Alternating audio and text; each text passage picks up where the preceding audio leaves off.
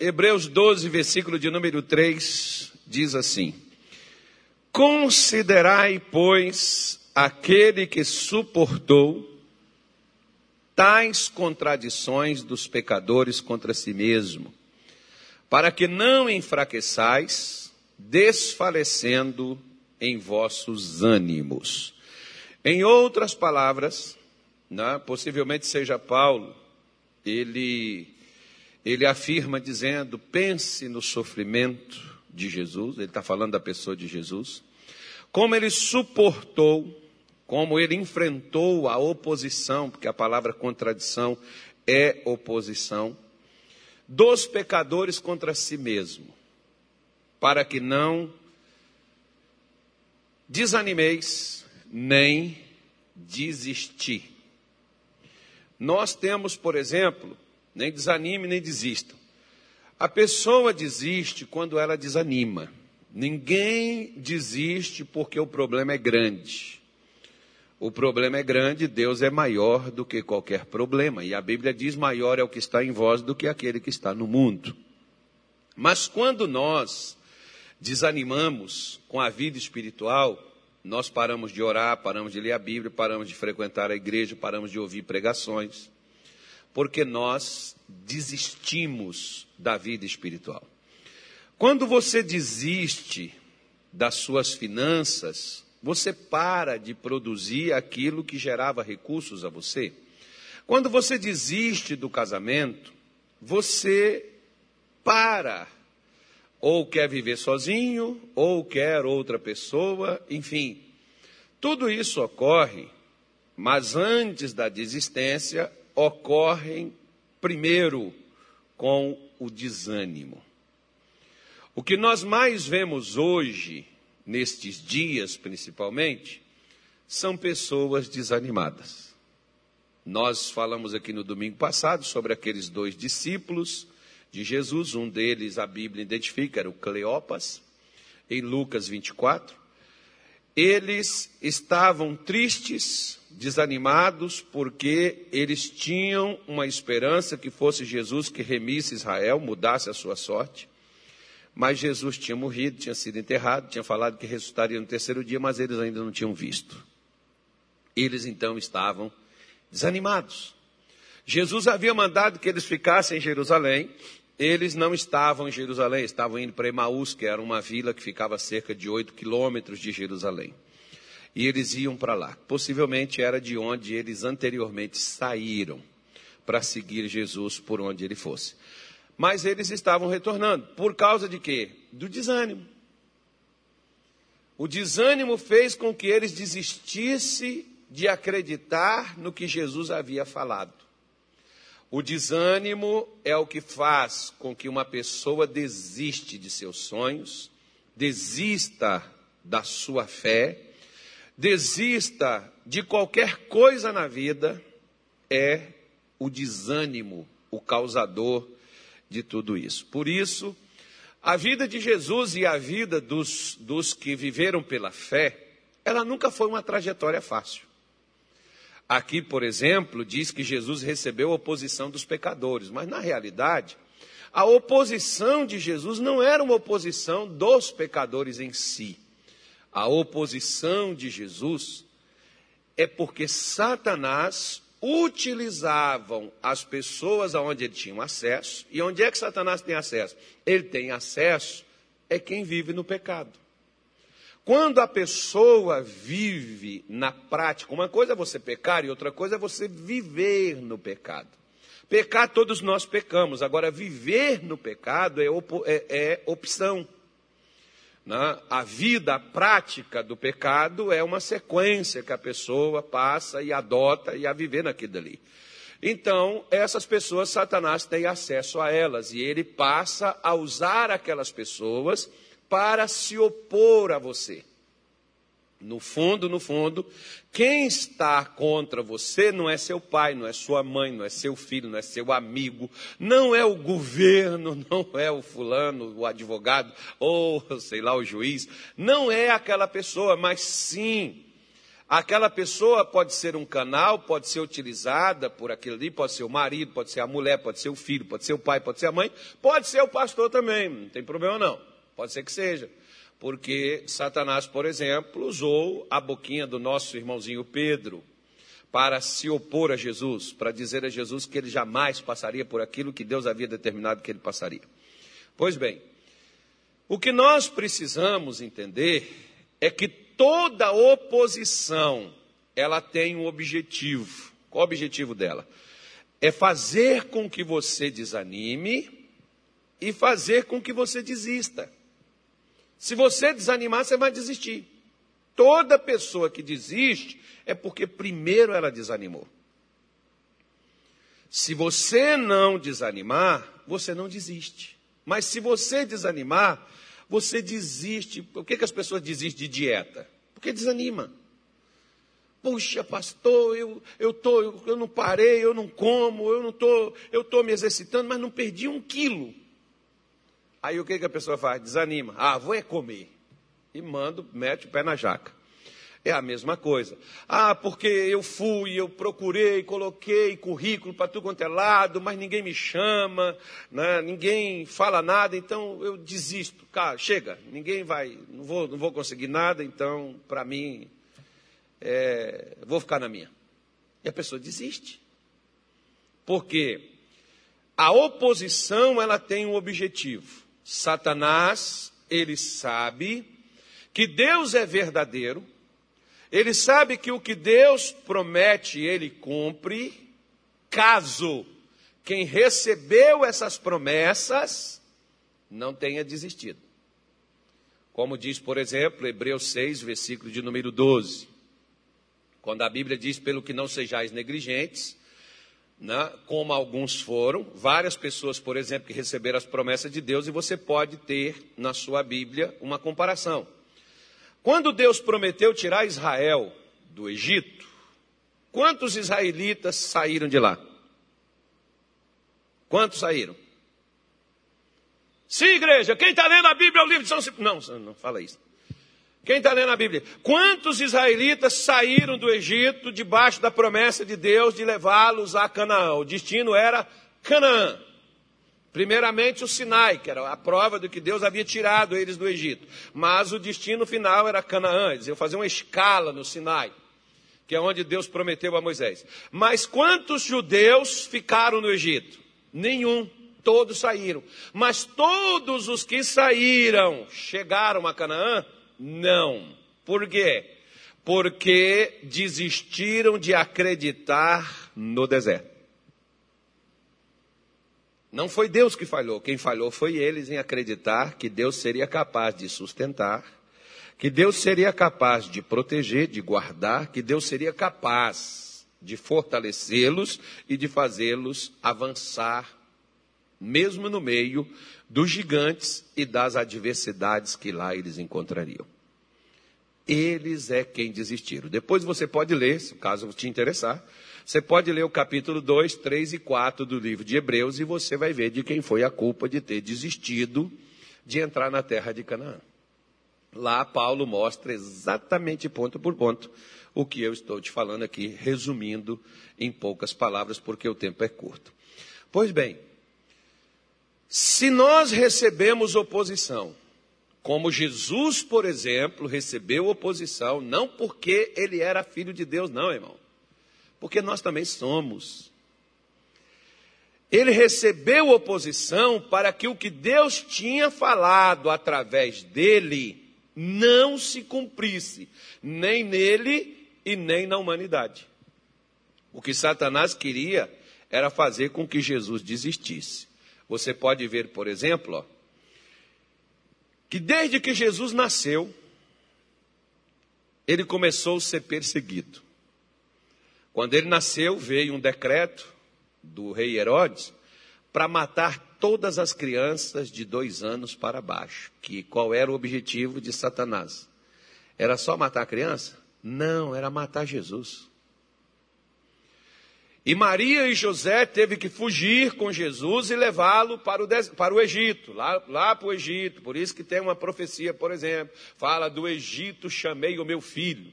Não está falando de Israel propriamente, ele está falando de Jesus que Deus tirou de lá. Tirou Israel também, né? mas chamou o filho de lá. Então, porque filho era, né? até porque Israel não chamava Deus de pai, eles chamavam de Adonai, que é a palavra Senhor. Né? Então, mas quem chamou Deus de Pai pela primeira vez foi o Senhor Jesus. Então está fazendo referência o profeta Oséias de Jesus. Pois bem, e aí o que, que acontece? Jesus é trazido de volta. Aos 12 anos ele está no meio dos doutores discutindo com eles. Aos 30 anos, Jesus é batizado e apresentado aos judeus. E ali começa as perseguições. Várias vezes ele foi perseguido para ser apedrejado. Várias vezes ele foi expulso de onde ele estava. E a maior oposição de Jesus não foi na tentação no deserto, mas foi no Getsemane, quando ele orou dizendo: Faça-se a tua vontade, não a minha. Ali foi a pior das oposições, porque ali Jesus teve que superar ela. Não tinha Maria, não tinha José, embora tinha Pedro, tinha Tiago e tinha João, Jesus teve que superar aquilo sozinho.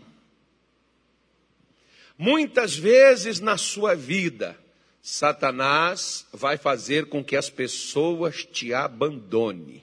Não são elas, não, irmão. Não são as pessoas, ah, poxa, pastor, meu pai é mau, sanguinário, miserável, me largou, me abandonou, deixou eu e a minha mãe sozinho. Quando a minha mãe, eu tinha seis meses de idade. Eu ouço essas histórias constantemente. Não, é, não foi seu pai, não foi sua mãe, não foi sua avó, não foi ninguém que te abandonou, mas sim, existe algo através de você que Deus vai fazer na sua vida que você vai ser luz, que você vai ser bênção. Satanás não tem capacidade de prever, mas ele tem capacidade de antecipar as coisas. E ele analisa, ele vê. Ele não é onisciente, ele não é como o nosso Deus que sabe o que nós sentimos e pensamos, mas ele raciocina. Ele é um ser inteligente. Então, se você representa uma ameaça para ele, ele tem que impedir que você se torne aquela ameaça. É por isso que vem a oposição. Mesmo diante das oposição do chicote de Roma, da traição dos seus próprios irmãos, do abandono dos seus próprios discípulos, Jesus desistiu? Mesmo diante da falta de força, de condições físicas, de prosseguir carregando a cruz, Jesus desistiu? Ele caiu, ele levantou e ele continuou caminhando, mesmo quando ele não conseguiu carregar a cruz e ninguém se propôs a ajudar, porque Simão Sinineu não foi um bom coração que apareceu, foi os soldados romanos que recrutou ele e obrigou que ele carregasse a cruz para Jesus. Jesus não tinha forças físicas para carregar a cruz. Ele podia ter ido embora e podia ter desistido. Como várias vezes ele caiu, ele levantou e ele continuou a sua caminhada, embora ele não parou, embora ele teve adversidade, ele não desanimou. Para dar a mim e para dar a você. Um motivo que o que faz a gente desistir não é as oposições e nem as adversidades da vida é quando você desanima em cumprir o seu desígnio, o seu chamado, aquilo que Deus te trouxe ao mundo para realizar. Se você não quiser cumprir, tudo bem. Deus colocará outro no seu lugar para fazer o que você não fez. A priori, o chamado é seu. Mas caso você não queira, Deus colocará outro para poder fazer o que você foi trazido a este mundo para executar. Por isso que nós, por exemplo, precisamos ver, porque muitas vezes nós cristãos, nós fomos preparados, eu, eu sempre falo isso, né, nós fomos preparados apenas para receber bênção, receber graça, receber favor. Amém. O Evangelho promete isso, mas antes disso, o próprio Senhor Jesus disse, e está escrito na sua Bíblia, é só você pegar e ler que larga e espaçosa é a porta que conduz à perdição, mas estreito é o caminho que conduz à vida. Então o caminho é estreito, a porta é estreita, mas ele disse assim: esforçai-vos por passar por ela. Por quê? Porque quando as coisas estreitam, a tendência do ser humano é se cansar, e cansou, vai desistir. Por isso que o Senhor Jesus em Mateus 11, 28, ele recomenda ao cansado. O cansado tem que fazer o quê? Vinde a mim. Nós achamos que quem cansa é só o pecador. Não, meu irmão. Você cansa das lutas, você cansa das repetições, você cansa dos mesmos problemas o tempo todo, você vai se cansar. Ah, tem gente que cansa da gente. Tem filho que cansa do pai, tem mulher que cansa do marido. Tem ovelha que cansa do pastor e tem pastor que cansa das ovelhas também. Porque tem umas ovelhas que parece bode, mas e tem uns pastores que parecem mercenário, né, irmão? mas se cansa. E se você se cansar, você pode desistir. Por isso que mesmo quando você cansar, você não deve parar. Quer ver só? Hebreus, Hebreus, nós estamos em Hebreus, é? Ok. Vamos para Juízes, capítulo de número 8. Vamos dar sequência à nossa mensagem que começamos hoje, às sete horas da manhã. Hebreus, eh, Juízes, capítulo de número 8, versículo de número 4 diz assim: E como Gideão veio ao Jordão, passou com os trezentos homens que com ele estavam, já cansados, mas ainda, mas ainda o que, gente? Perseguindo. Vamos dar uma parada aqui. Nós vamos mudar essa palavra de Gideão aqui e vamos pegar a palavra de Paulo. Né? Porque Paulo tinha um objetivo, Gideão também tinha. Eu já vou falar sobre isso. Gideão tinha um alvo, Gideão tinha uma meta, Gideão tinha um objetivo a ser alcançado, o ideal a ser alcançado. Diz aí alguém que o pior na vida não são os problemas, mas o pior da vida é uma vida sem propósito, é uma vida sem objetivo, é uma vida sem um alvo. É uma vida que a pessoa não sabe o que, é que ela quer da vida. Né, tem gente, por exemplo, que é, eles querem Logo que né, eu estava vendo uma frase, a pessoa disse assim: o diabo está preparando o mundo para o anticristo e Jesus está preparando a igreja para arrebatá-la. Irmão, deixa eu falar uma coisa você. Ó, Jesus não está preocupado com o anticristo, não. se eu fosse você também, eu não me preocuparia. Sabe por quê? Porque Jesus enfrentou tudo e todos sozinho, ele, Deus, naquela cruz. Porque, e Deus não tirou ele, saiu, arrebatou ele e levou ele para o céu. Mas fez com que ele enfrentasse tudo aquilo, superasse e ressuscitou ele no terceiro dia, e ele está à destra de Deus Pai Todo-Poderoso para todo sempre. De lei não sai mais.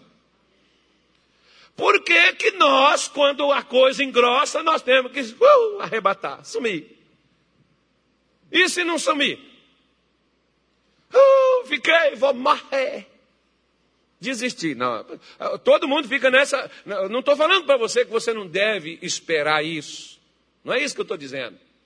Mas eu estou dizendo para você que veja bem, se você tem um alvo, se você tem um objetivo, você pode cansar antes de alcançá-lo. Como Paulo, por exemplo, ele fala isso na, na, na, na, carta à igreja de Filipos, se não me falha a memória ele diz no capítulo 3, versículo 12: Mas eu prossigo para o alvo, para o prêmio da soberana vocação, do chamado de Deus em Cristo Jesus. Deus deu um chamado para Paulo e Paulo diz: Eu prossigo, eu deixo as coisas que ficam para trás e eu prossigo para as que estão adiante. Então, você acha que Paulo também não cansou? Mas ele não desistiu. Tanto que diz assim: combati o bom combate, acabei a carreira e guardei a fé. Ou seja, se você tem um combate, tem uma luta, toda luta que você tiver, irmão, vai cansar você. Só que, Se você mesmo cansado, o que, que você precisa fazer? Você precisa prosseguir, você não pode parar, você não pode desistir. Se você desiste, de que, que adiantou você lutar até você se cansar? Nada. De que, que adiantou aquele povo que venceu as dez pragas no, no Egito e passou pelo mar, e Paulo diz que ali eles foram batizados? De que, que adiantou eles terem sido batizados no mar, passando por ele, beber a água do milagre, que é as fontes de Mara, e morrer no deserto sem experimentar Canaã? E por que que isso ocorreu? Eu já disse a você e volto a referir. Hebreus 2, 3 e 4. Leia que você vai ver. Quem foi que falhou com quem? Não entraram porque não confiaram. Todos eles receberam a mesma palavra que Josué, que Caleb, que todos os outros que estavam no mesmo lugar e que entraram em Canaã receberam. Mas não creram não misturou a palavra com a fé. Hoje os crentes não estão misturando as promessas de Deus com a fé. Eles estão misturando, na verdade, o cansaço com a vontade de desistir. Porque está difícil, viu, pastor? Está complicado. E se complicar mais?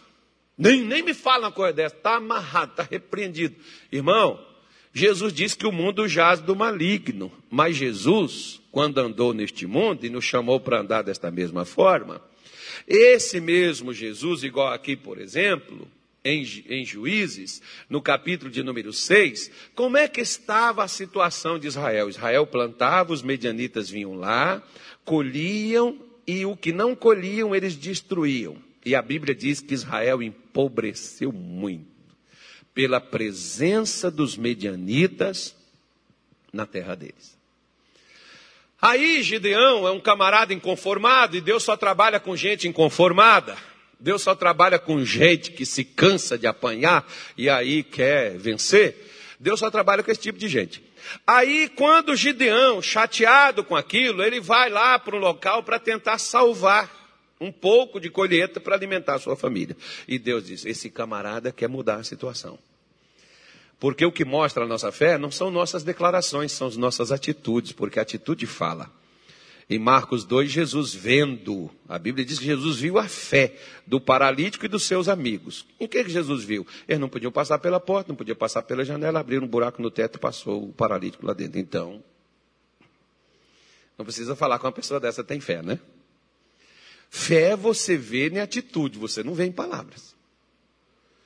Então, quando Gideão estava lá no lagar, que é um local para você poder apurar o vinho e não o trigo. Gideão estava lá no lagar, malhando o trigo para esconder dos inimigos. Deus aparece para ele, varão valoroso, o Senhor é contigo, aquela coisa toda de Gideão, pô, se o Senhor é comigo, por que, que é feito das nossas, o que, que falou os nossos, nossos pais, os milagres, aquela coisa extraordinária, nós estamos aqui ferrados numa miséria desgraçada. E Deus disse assim, vai na tua força, Gideão foi lá, arranjou um exército, 32 mil pessoas. Aí Deus disse assim: ó, fala para eles que o que for medroso, volte para casa. 22 mil voltou naquele dia, porque os caras foram para a guerra, mas eram medrosos. Porque todo medroso, ele já é desanimado em si. Se você tem medo, é porque você já desanimou com o que você precisa enfrentar. Então o medo já te venceu. Você já está vencido, você já é um desistente. Basta, basta espremer você um pouco e você vai arregar. Então, os medrosos, volte. Aí Deus falou: Gideão, ainda tem muita gente ainda contigo. Tem 10 mil. Vamos apurar esse negócio direito. Porque os camaradas que for, tem que ser aqueles caras que não vai retroceder enquanto não tiver a vitória na mão. Aí Deus manda Gideão levar esses homens às águas. Eles vão às águas, sobra 300. Como que Gideão, com 300 homens, iria enfrentar aquela quantidade de gente, como aqui, por exemplo, 120 mil, eles tiveram que colocar logo depressa para poder correr. Como que 300 pessoas vai enfrentar 120? Isso é, pode ser loucura, isso é maluquice, isso é, é, é doidice. Porque o ímpio, o descrente, o pecador, Ele não entende quando você age na fé. Ele só entende o racional. Ele não entende quando você move na fé, ele não vai te entender. É por isso que tem gente que te chama de louco, de doido, né, desprovido ou qualquer outra coisa. Né? É por isso que tem gente que acha que, por exemplo, que o que contamina e que o que está espalhando a mamoninha por aí, eles acham que é a igreja. Né? Os aviões estão lotados, na igreja tem distanciamento. Né? No avião não sei se tem álcool, mas aqui na porta tem. Né? Então, nos, nos ônibus, no, acho que não tem álcool, aqui na porta tem, e os ônibus estão cheios. Mas só na igreja é que pega, que transmite. E tem até crente que concorda, como outro dia um cidadão, pastor, os hospitais estão. Aí por acaso é nós que estamos eles? Não pode, é claro que nós somos do lado da vida, preservamos a vida, sentimos muito por isso, mas uma coisa eu vou te dizer, meu queridinho, minha querida, minha irmãzinha, meu irmãozinho. Se você não usar a sua fé, você não vai sair do outro lado. Você vai parar no meio do caminho, você vai desistir. Você vai desanimar. Por causa de quê?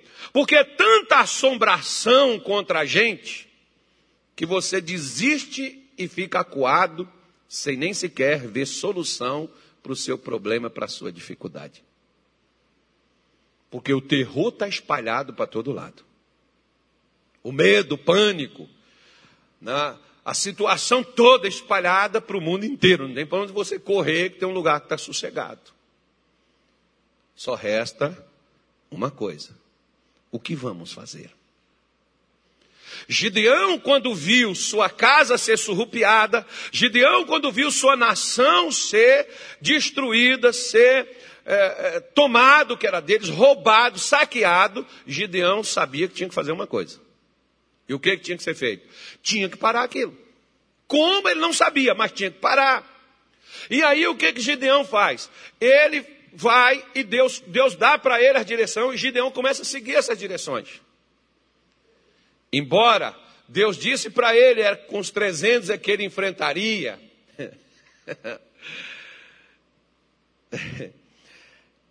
ele chega aqui ao Jordão, se você olhar um pouquinho antes, volta aí no capítulo 7 para você ver. Ele chega aqui ao Jordão, ele fez uma outra coisa.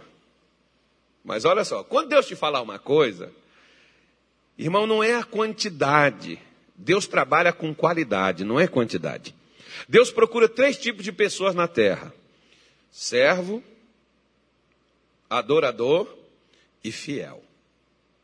São três coisas que nós precisamos ter. Você precisa servir, você precisa ser fiel e você precisa ser um adorador. Porque muitas coisas a gente vence com adoração, não é com oração, não. E quem que adora a Deus? Você vê Jó, por exemplo, ó, perdeu os filhos, perdeu os bens, perdeu a saúde, prostrou na terra, rasgou suas vestes, jogou cinza no seu corpo e fez o que, igreja? Como é que eu vou adorar a Deus da forma que eu estou, pastor? E vai ficar pior.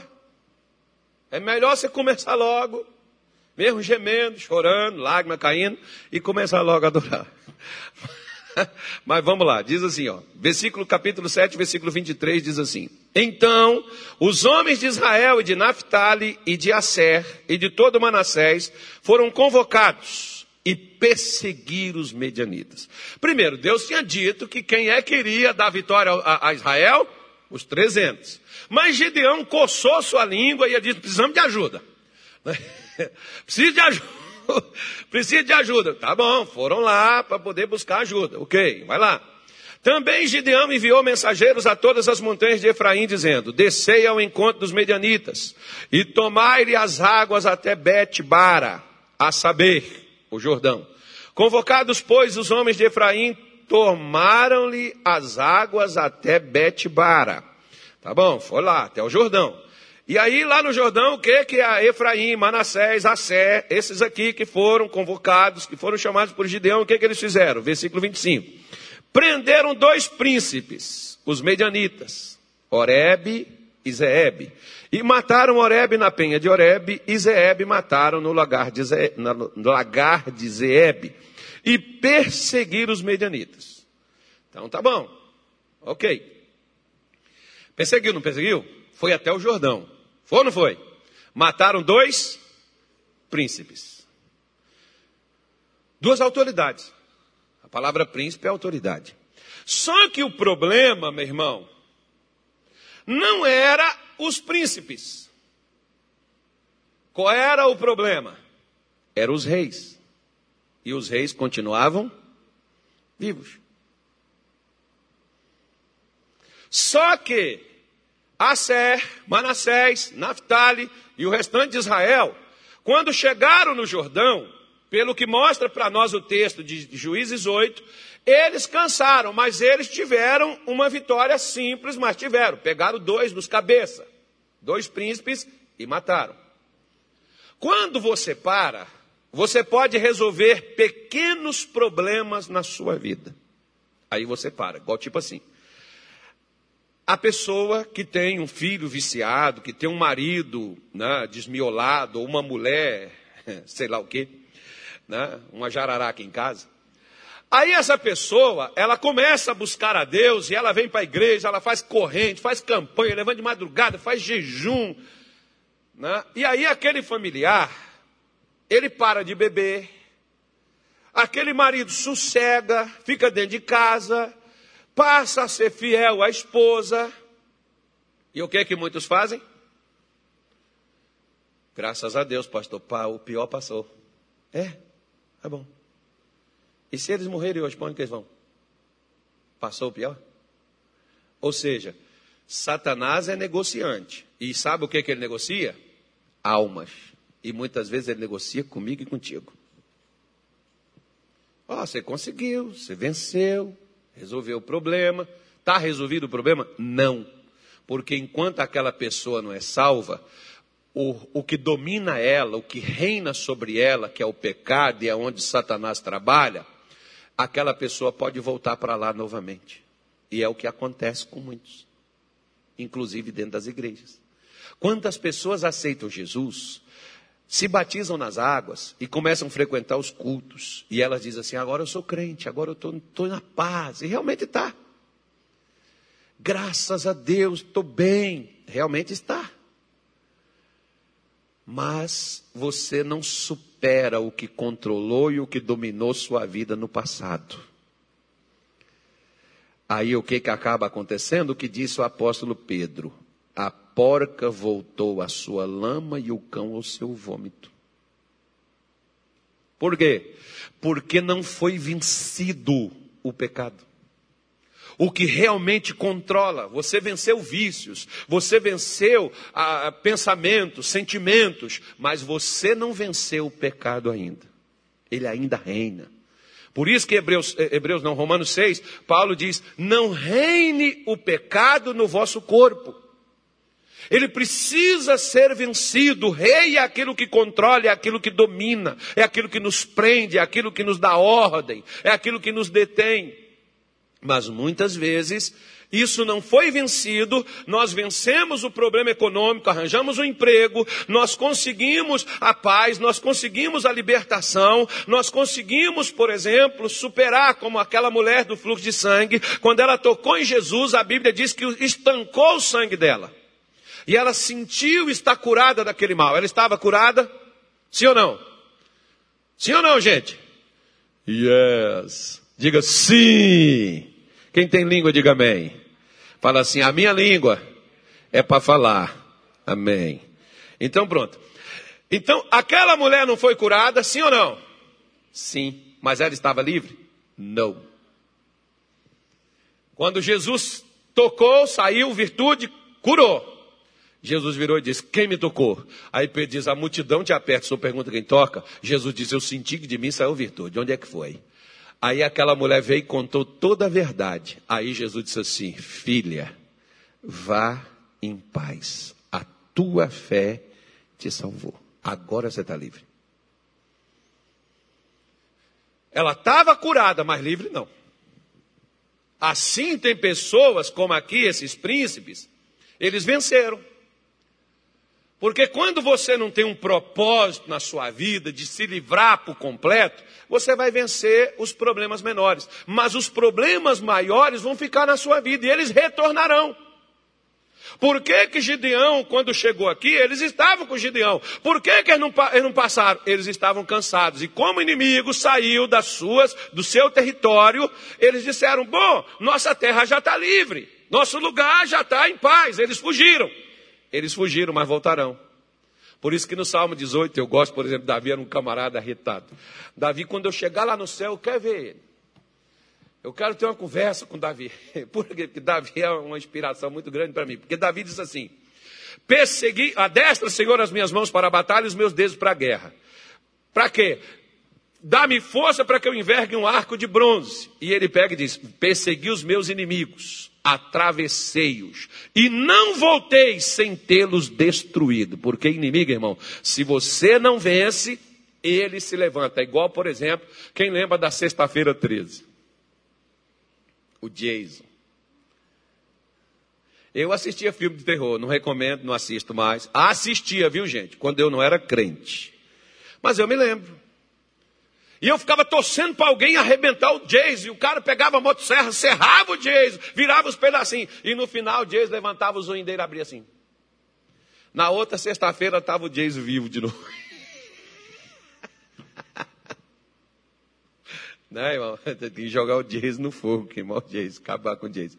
A mesma coisa, é o diabo. Se você não o destrói, mas destrói apenas alguns que são controlados por ele, se você não destrói a ele, mas destrói apenas o que ele controla, ele se reagrupa e volta contra você posteriormente. Por isso que Gideão, com seus homens, mesmo cansados, o que que eles fizeram?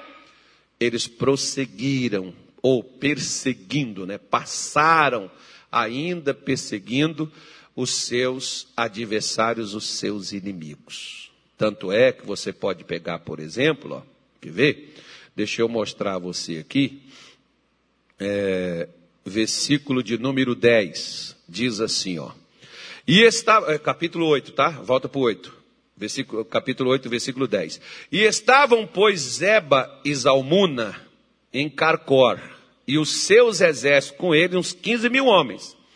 Todos os que ficaram do exército dos filhos do Oriente, e os que caíram foram 120 mil homens, que arrancava a espada.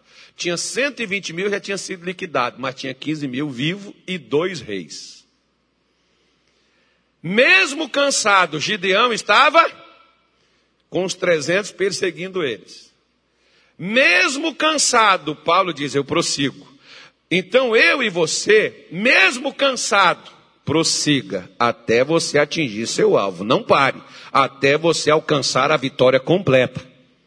Deus não tem parte da bênção, Deus tem a bênção inteira. Deus não tem migalha, Deus tem o pão. Onde tem migalha, tem pão.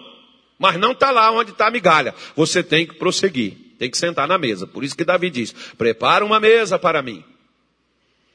Se nós, por exemplo, desistimos, nós não vamos vencer. 120 mil homens tinham sido vencidos, mas tinha 15 mil que estavam em pé. Aí o versículo 11 diz assim: E subiu Gideão pelo caminho dos que habitavam em tendas, para o oriente de Noba e Joquebeá, e feriu aquele exército, porquanto o exército estava o quê? Descuidado. Presta atenção. Satanás, ó, às vezes o que, que o diabo faz? Quando ele sabe que você está cansado, sabe o que, que ele faz? Ele se acomoda porque ele pensa que você vai descansar. Ele pensa que você vai parar, você vai dar um tempo. Por isso que eu falo, irmão, ó. Casamento, tem gente assim, eu preciso dar um tempo no meu casamento. Dar tempo de casamento, irmão, é assinar o divórcio. É assinar a carta de derrota. Ninguém dá tempo naquilo que você precisa superar. Por isso, se você tem um problema, quando você luta com ele, e o diabo sabe que você está cansado, de lutar aquilo dali, a tendência é que você pare para recuperar as suas forças. Mas eu gosto daquela palavra que Jesus disse assim para Judas, lá na mesa, quando eles tomaram, Judas comeu lá o pão molhado, né? Jesus disse assim para ele: O que tens para fazer? O que tens para fazer? De novo, o que tens para fazer? O que, que você tem para fazer, irmão? Eu tenho que conseguir um emprego, pastor. Mas eu já coloquei currículo para todo lado, já estou até cansado. É, irmão. Então, enquanto você não tiver com sua carteira assinada, não pare. Por quê? Que é onde você pega o inimigo descuidado.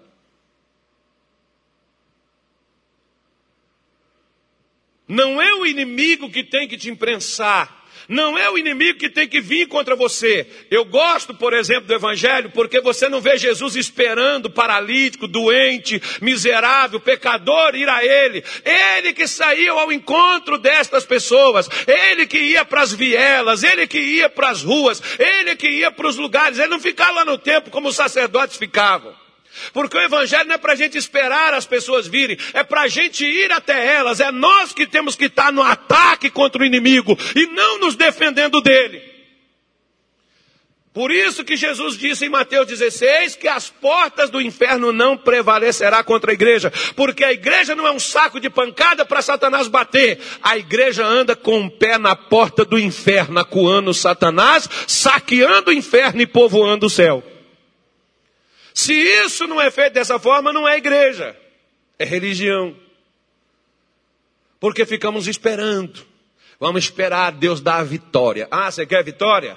Então bata o pé na porta de quem está te importunando. Não é do, do, do vizinho, não. Viu, viu, viu? Antes de conversa.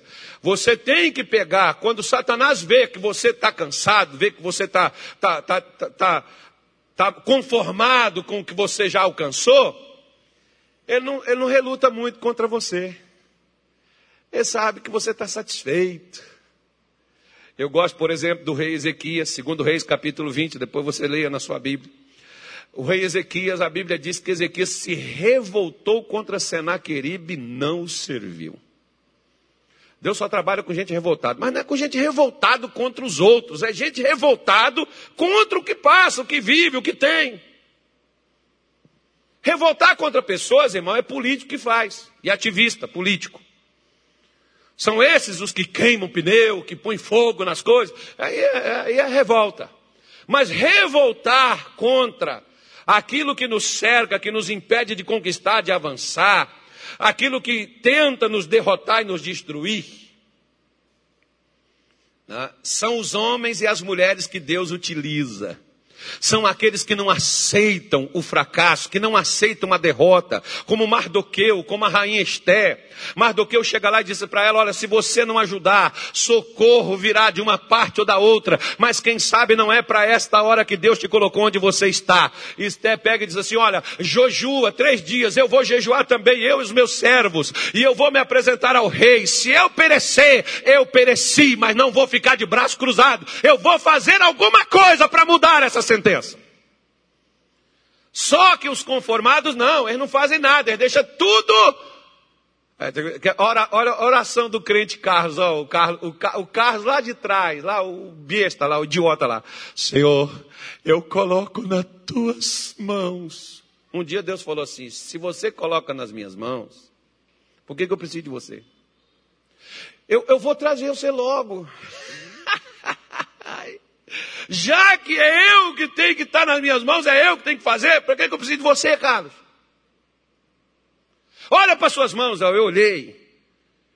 De quem é essas mãos? Eu falei, é minha. Ele falou, mas aonde você colocar elas, eu colocarei as minhas. Fala alguma coisa, Carlos. Eu falei. E ele disse: Carlos, a sua boca é a minha boca. Se você falar, eu confirmo que você fala. E graças a Deus, Deus tem confirmado o que a gente tem falado em muitos lugares. Por quê? Porque tem pessoas curadas, libertas, salvas, protegidas. Tem gente que de vez em quando vem e diz assim: Obrigado por essa mensagem, pastor, mudou minha vida. É minha? Não, foi ele que me deu. A voz é minha, a boca é minha, mas a palavra é dele. É por isso que eu mando você abrir a Bíblia no livro X, no capítulo tal, versículo tal, para que você ouça a Deus e não a mim. Porque eu não posso te salvar, mas ele pode. Eu apenas dou voz à sua palavra. Não sou eu, é ele. Versículo 12. E fugiram Zeba e Zalmuna. Porém, o que, é que Gideão fez? Venceu os 15 mil, agora os dois reis fugiu. O que, é que Gideão faz, irmão? Os perseguiu e tomou preso ambos os reis dos medianitas, a Zeba e a Zalmuna, e afugentou todo o exército. Vamos pegar o rei, vamos acabar com ele. É por isso que Lucas 10, 19, Jesus diz assim: Eu vos dei o quê? Poder e o que mais? E autoridade, para quê? Para pisar o quê? Para quê?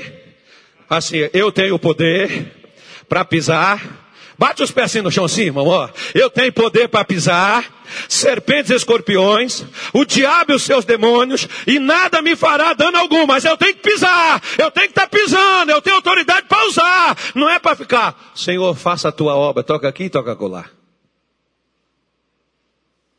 Para com essa idiotice, essa caretice de, de, de, de, de ativista religioso. Você só pisa em Satanás quando você parte para cima dele, não é quando você fica apanhando dele, esperando o Senhor dar livramento. É. Então levanta e faz a obra. Jesus disse assim: ó, convém que façamos a obra daquele que nos enviou enquanto é dia. Levanta e faça a obra. Convém que a obra de Deus seja feita. Por quê? Porque se a obra de Deus não é feita, a do diabo já está pronta. Porque Jesus veio para desfazer as obras do diabo e deu a mim e a você a incumbência de desfazê-la também. 1 de João 3, versículo 8, para a gente poder terminar. Tá lá, ó, só a prova para você ver, que eu não estou usando frase minha não. Primeira carta de João, capítulo 3, verso 8. Ali na parte final, tá vendo ali, ó? Para isto, diga assim, graças a Deus. O Filho de Deus se manifestou. Para que, o Filho de Deus se tornou público? Para desfazer as obras do diabo, porque as obras do diabo já está feita, mas graças a Deus que nos deu a vitória em Cristo e nos deu Jesus o seu nome e na sua palavra nós podemos desfazer as obras que o diabo fez na família, na saúde, nas finanças, na vida espiritual, na sociedade, na cidade, no campo, seja em qualquer lugar, porque a terra Deus deu aos filhos dos homens e aguarda até a natureza a manifestação dos filhos de Deus. Então, se você é filho de Deus, age como um tal. Está cansado? Tô. Mas continue perseguindo. Até o quê? Até capturar os que controlam, os que dominam, e vencê-los e trazer a vitória na mão. Ainda que seja caminhando e chorando, voltarão nas suas mãos com os molhos, com alegria. Você está hoje chorando? Tá, continua. Oh, pastor, mas está triste. Continua. Amanhã você vai voltar trazendo alegria na sua vida, trazendo testemunho, trazendo a graça de Deus, trazendo a manifestação de Deus, porque o diabo está manifestando seu poder, mas às vezes os crentes estão acuados, só recebendo a pancada de Satanás, como Israel ficou só empobrecendo, perdendo, plantando para os medianitas colher. O dia que alguém levantou lá, que resolveu acreditar em Deus, perdeu o medo, enfrentou o inimigo o inimigo passou a correr. Gideão disse: vamos atrás. Porque esses reis não controlam a gente nunca mais. Nós vamos dominar eles. Vença, meu irmão, o medo, a dúvida, a descrença, seja lá o que que você passa.